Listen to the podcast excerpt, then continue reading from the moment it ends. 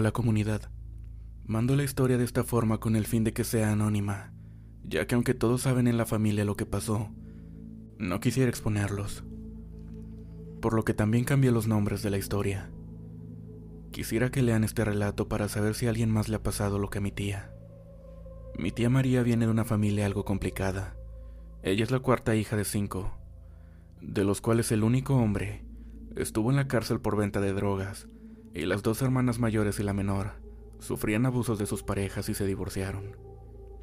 Durante su juventud, mi tía tuvo problemas de depresión, e incluso la gente decía que estaba loca, por lo que cuando empezaron sus problemas, creían que se trataba de su condición.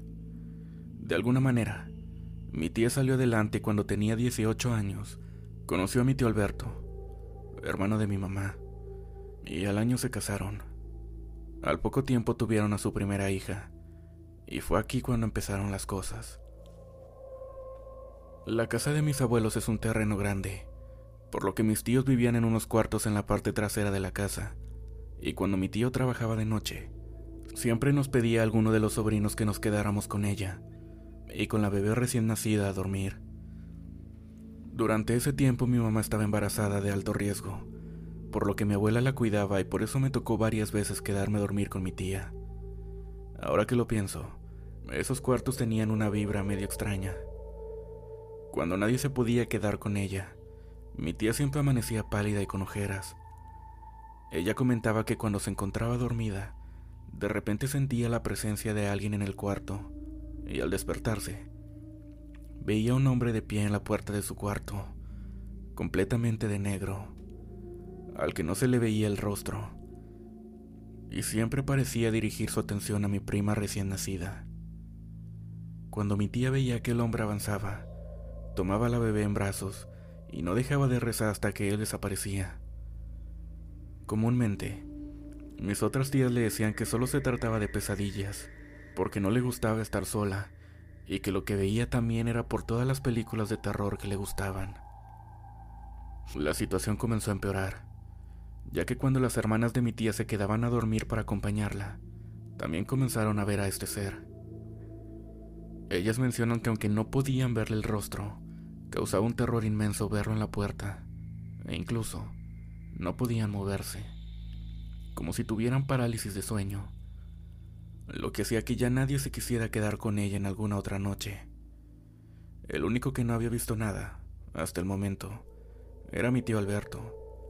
Él estaba incrédulo con todo lo que decían, y aunque apoyaba a mi tía, no creía completamente lo que ella veía. Durante un tiempo, mi tío cambió de turno en el trabajo para poder quedarse en las noches con ella, y por varios días todo estuvo en completa calma, e incluso ella ya dormía mejor. Una noche, en la que ellos estaban dormidos, mi tía volvió a sentir la presencia y al abrir los ojos, vio al hombre de negro parado en la puerta mirando a mi prima. Mi tía empezó a hablarle a mi tío para que se despertara. Alberto, levántate por favor. Ahí está otra vez. Habló mi tía María bajito pero con mucha intensidad, a lo que mi tío medio dormido abrió los ojos y los dirigió a la puerta. Allí no hay nada, Mari. Duérmete, por favor. Mi tía nos cuenta que se puso histérica, porque mi tío no veía lo mismo que ella, y que no dejó de rezar hasta que se quedó dormida abrazando a la bebé. En los días siguientes, mi tío, para calmarla, le dijo que se dormirían juntos en los cuartos de mis abuelos. Días después del incidente, cuando no estaba cerca mi tía María, mi tío Alberto nos platicó a mí y a mi mamá lo siguiente. Hace unos días tuvimos el incidente en el que Mari se puso mal. Decía que el señor de negro estaba en el cuarto, pero yo le dije que no veía nada. Le mentí. Yo vi todo desde el principio. Vi cómo se subió a la pared y caminó hacia nosotros. Pero en la pared ya no estaba un hombre. Era como un diablo de cara roja y cuernos y caminaba sobre la pared en cuatro patas. No le puedo decir a Mari lo que vi. Ella se volvería loca.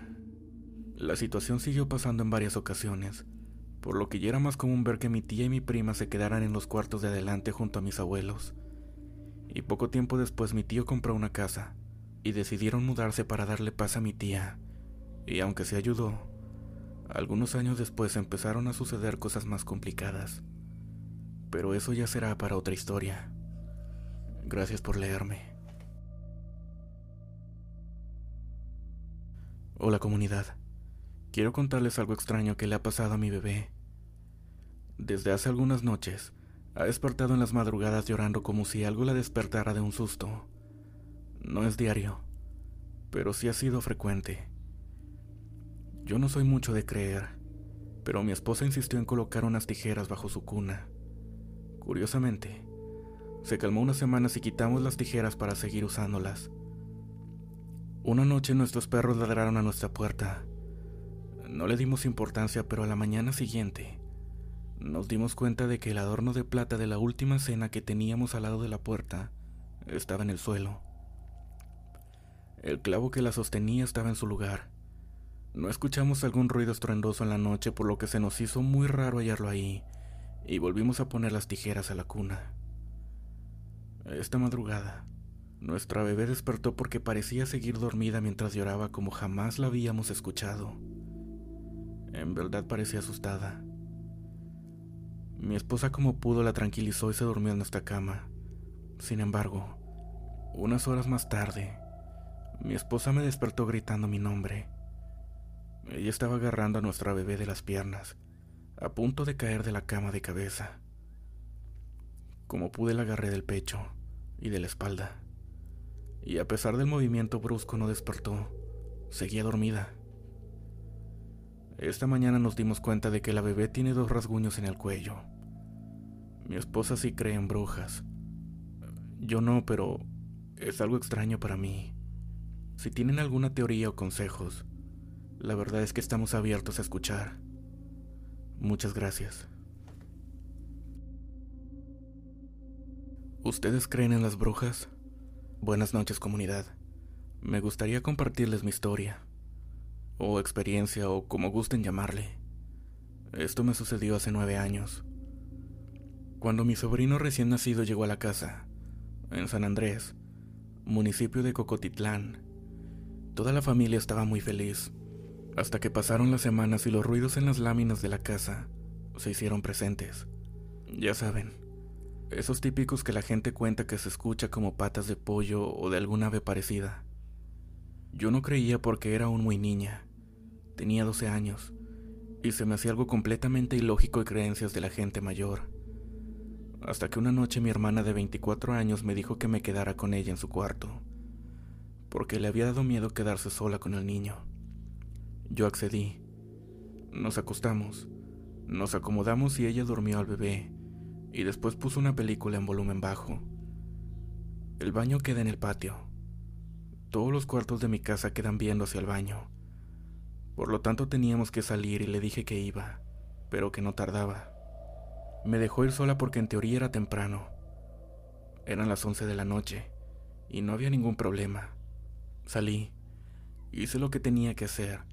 Regresé y cerré la puerta que en ese entonces era muy grande, de madera, pero no tenía otro modo de cerrarse por dentro más que trabándola con una tabla no muy gruesa. Acababa de cerrar y subirme a la cama, cuando en la esquina del cuarto donde estaba la cama, arriba de nosotros, dividiéndonos solamente las láminas de hierro. Se escuchó que cayó algo muy pesado, como cuando cae un costal con algo en su interior, tan pesado como para hacer vibrar las paredes, y las dos nos quedamos viendo sorprendidas. Mi sobrino se despertó y empezó a llorar muy desesperado, a lo que mi hermana ya nerviosa lo cargó y empezó a arrullar, cuando de repente se escuchó como esa cosa pesada se levantó y empezó a correr hacia la otra esquina donde quedaba la puerta. Nos empezamos a alterar y empezamos a gritar que alguien viniera en nuestra ayuda. Se escuchaba por fuera como empujaban la puerta, insistiendo para tratar de abrirla.